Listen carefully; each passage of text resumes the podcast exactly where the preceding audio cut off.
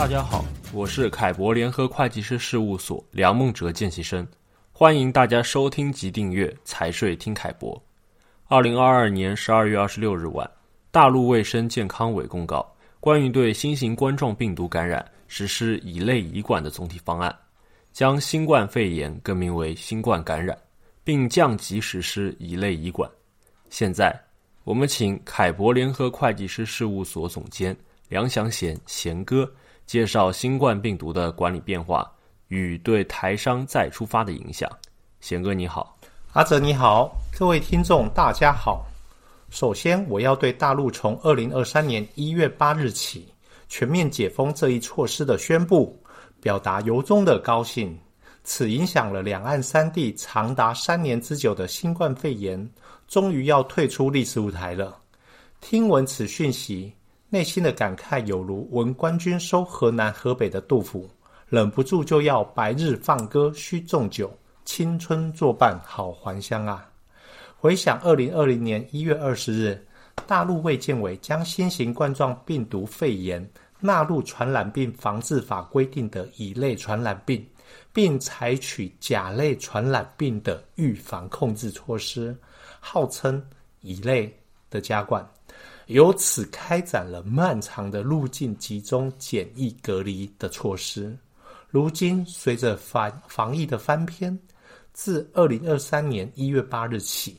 不再对入境人员和货物等采取检疫传染病管理措施，不再判定密切接触者，不再划定高低风险区，不再实行隔离措施，这些管制措施也都要翻篇了。恭喜恭喜！那么，响应卫健委全面解封的还有哪些措施呢？而阔别大陆三年的台商们又要如何重整旗鼓呢？响应卫健委的分别有民航局取消调减国际航班量的垄断措施，也就是号称五个一的航班管制，以及客座率的限制，也就是百分之七十五的上限，及出入境管理局则是取消了要申请健康码，也就是所谓的绿码的程序。仅要求入境人员在行前四十八小时进行核酸检测，结果阴性者即可入境。如此大幅提高国际航班，必然方便人员的跨境移动。而以上所解除的，只是有形的外在的管理措施。但台商们扬帆起航，重新回到阔别三年的大陆，首要之务啊！除了将台胞证有效期到银行办理更新之外，那这个环节可以参阅二零二一年四月二十八日的凯博观点，题为“疫情未归，台胞大陆银行账户欲冻结，莫慌张”这一篇文章。另外呢，更多的就是要正视啊，疫后的世界发展将加速区域化，台商所熟悉的全球贸易一体化已不复返。这样子的挑战，请问贤哥，当年的大陆改革开放进程与台商前辈们的大陆投资设厂是怎么结合到一起的呢？好的，三十多年前，台湾正经历了经济起飞的阶段，大量台商制造业有外移的需求。那时正好台湾有开放大陆探亲，同年一九八七年十月十六日。大陆的国务院办公厅发布关于台湾同胞来祖国大陆探亲旅游接待办法的通知，里面提到祖国政府热诚欢迎台湾同胞来大陆探亲和旅游，保证来去自由。二零一八年七月三日，接着又国务院令第七号发布了关于鼓励台湾同胞投资的规定，为促进。大陆和台湾地区的经济技术交流，以利于祖国海峡两岸的共同繁流繁荣，鼓励台湾的公司、企业和个人在大陆投资，开展补偿贸易、来料加工装配、合作生产等等。一九九二年呢，中央提出了上海要一年一个样，三年大变样。并在当年报告还提出了以浦东开发开放为龙头，进一步开放长江沿岸城市，尽快把上海建成国际经济金融贸易中心之一。紧接着，在一九九三年呢，撤销上海川沙线，将其与黄埔、南市、杨浦三个区的浦东部分及原来上海县的三林乡合并成为浦东新区。而台商前辈们也随着政策的号召，从深圳东莞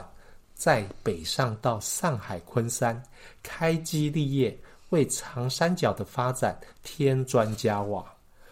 就在这么一个全球贸易一体化的年代背景下，台商前辈们披荆斩棘离开台湾，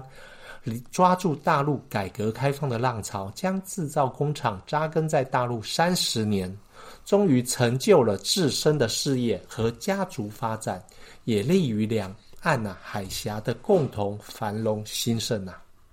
难怪常遇到的台商长辈们，大家对制造业都这么有热情，且对国际贸易分工及跨国外销都是那么看重。原来台商们多数是这样的发家过程。是的，只是疫情的三年，将原本已纷扰不断的贸易战、科技战推向更复杂的境地，尤其是单边主义脱钩之风起呀、啊。台商需要在产业链断裂的大环境下重新来扬帆，只是世界政治经济局势与国际力量对比呢，目前也面临了深刻的调整，而俄乌战争与世界经济的不平衡带来了更多的不确定性。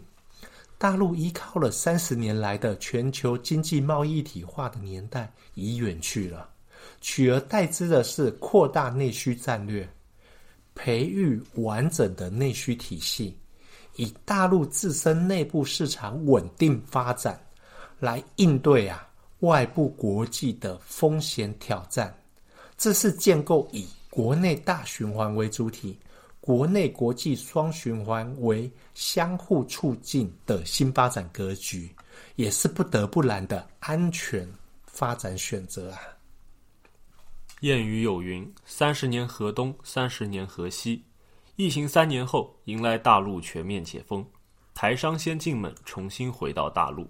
除了将这三年中断的事物衔接起来，也不妨趁机重新检视两岸的事业与资产。